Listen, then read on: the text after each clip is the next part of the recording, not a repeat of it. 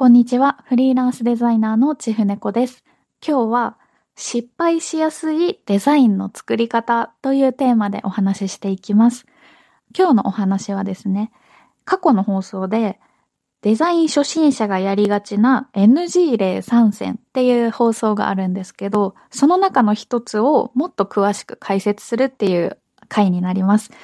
過去の放送の URL は一応概要欄の方にも貼っておきます。で、今日ご紹介する NG 例の一つっていうのが、自分で一からいきなり作ろうとしちゃうっていうものになります。このデザインの作る手順って本当人それぞれいろいろあるとは思うんですけど、その中でもやっぱり私自身が経験してきて、そのデザイン本当に初心者全然自分センスない中でどうにかデザインしなきゃいけないって時に、絶対大事になるのが、この参考画像をまず調べるっていう、集めるっていう部分がすごく大事だなと思っていて、結構自分、私がデザインのコツというか、やり方のお話しするときに必ずと言っていいほど、このいきなり作らない、参考画像をしっかり集めるっていうのはしょっちゅう発信してるんですけど、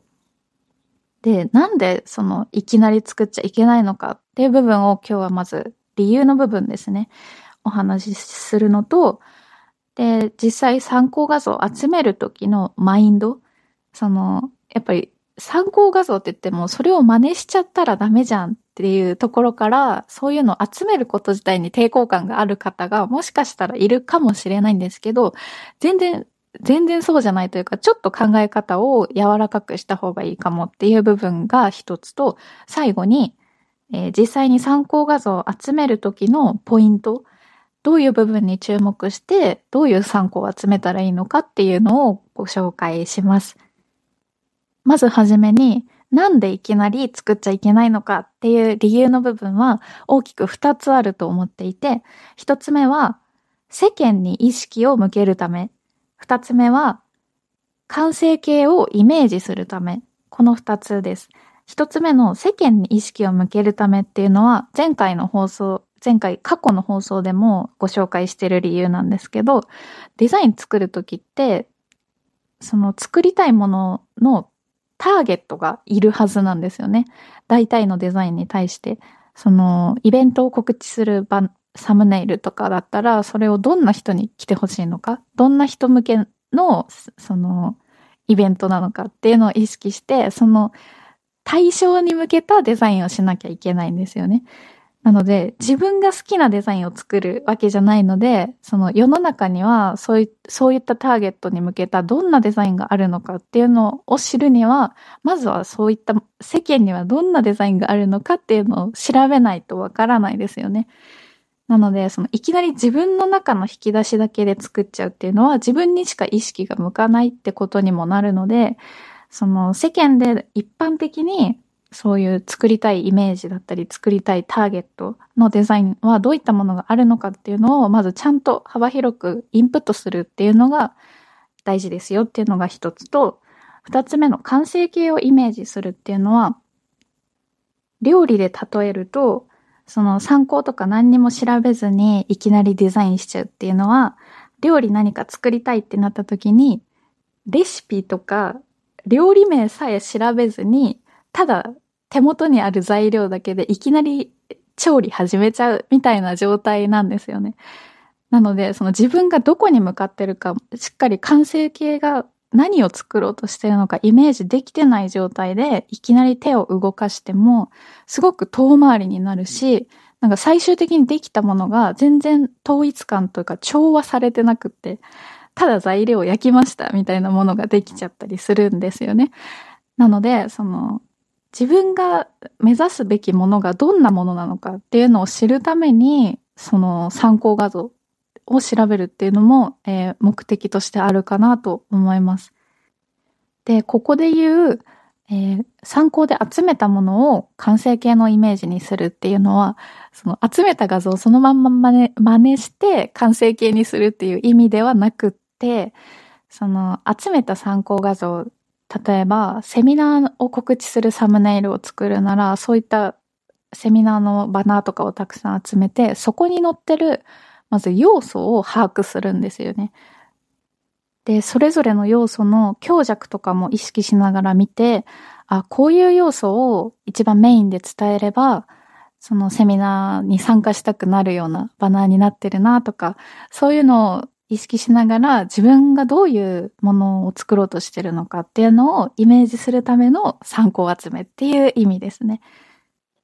はい。という感じで、ここまでが、えー、いきなり作っちゃいけない理由の部分です。で、続いて参考画像集めるときのマインド的な部分。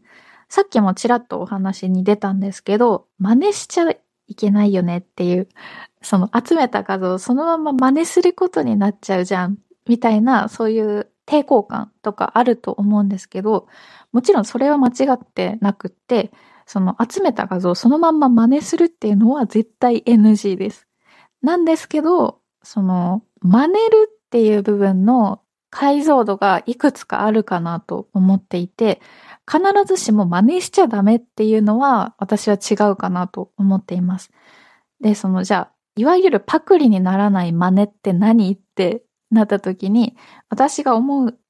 これはいいでしょうっていう真似が2つあって、1つは、えー、複数のデザインからちょっとずつ真似る。で、2つ目は、抽象化して真似る。で、一つ目がめちゃくちゃ簡単なんですけど、一つの参考画像をそのまま真似しちゃうと、もちろんパクリになっちゃうので、そのレイアウトはこのデザインいいな、で、タイトルの表現はこっちがいいなとか、そういういくつか参考画像集めて、その、それぞれのいいとこ取りをちょっとずつしていくっていうので、そのままパクリにはならないかなと思います。二つ目の抽象化するっていうのは、そのいいなっていう思ったデザインがなんでいいのかっていうのを分析するんですよね。その、これやるときはいいなって思うデザインとそうじゃないデザインがあると分かりやすいと思うんですけど、そのいいなって思うデザインの方は、すごくその文字、タイトルの大きい文字の部分と小さい文字の部分の差が大きいなとか、その配色の色の数が絞られてて、なんかすっきりして見えるなとか、その、なんでいいなって思ってるのかっていうのを自分なりに言語化してみると、じゃあそれを自分でも取り入れてみようってできるので、そう、一回抽象化しちゃうと、その、そのデザインをそのまま真似するっていうことにはならなくて、すごく自分で応用する場面が増えるので、この抽象化して真似るっていうのができるとすごくいいかなと思います。最後に参考画像を集めるときのポイントっていうのは一つで、えー、レイアウトの参考とテイストの参考を分けて集めるっていうのがおすすめです。その、これはさっきの、そのパクリにならない真似の仕方にも通ずるかなと思うんですけど、その、これを分けてかん集めることによって、必然的に最低2つは参考画像をえー、真似することになりますよね。なので、その、レイアウトの参考を集めるときは、その配置だとか、要素の優劣とかを把握するために、その自分が作ろうとしてるデザイン、サムネ、えっと、セミナーのサムネを作りたいなら、そのセミナーのサムネのバナーとか画像をたくさん調べるんですよ。で、テイストの参考を集めたいときは、作ろうとしてるデザインのテイストをまず考えて、そのかっちりしたセミナーなのか、もっと親しみやすい、気軽に参加できるセミナーなのか、はたまた女性向けなのかとかでもテイスト変わってくると思うんですけど、で、それぞれに合ったテイストのデザインっていうのを別に、えー、セミナーのサムネに限らず、別にイベントのポスターとかでも何でもいいので、まずテイスト主導で画像、参考画像集めて、そこから文字のフォントは何を使ったらいいかとか、あとは配色だったり、あしらいはどういったものを使ったら、そういうテイストになるのかっていう、そういう視点で参考を集めます。という感じで、デザインするときは何かしら参考画像を集めて、ちょっとそれがパクリにならないようにうまく真似るっていうのを実践していただければなと思います。以上です。聞くだけフリーランス講座の毎週火曜日はこんな感じでサクッと学べるデザインのお話をお届けしています。えー、今日も最後まで聞いてくださりありがとうございます。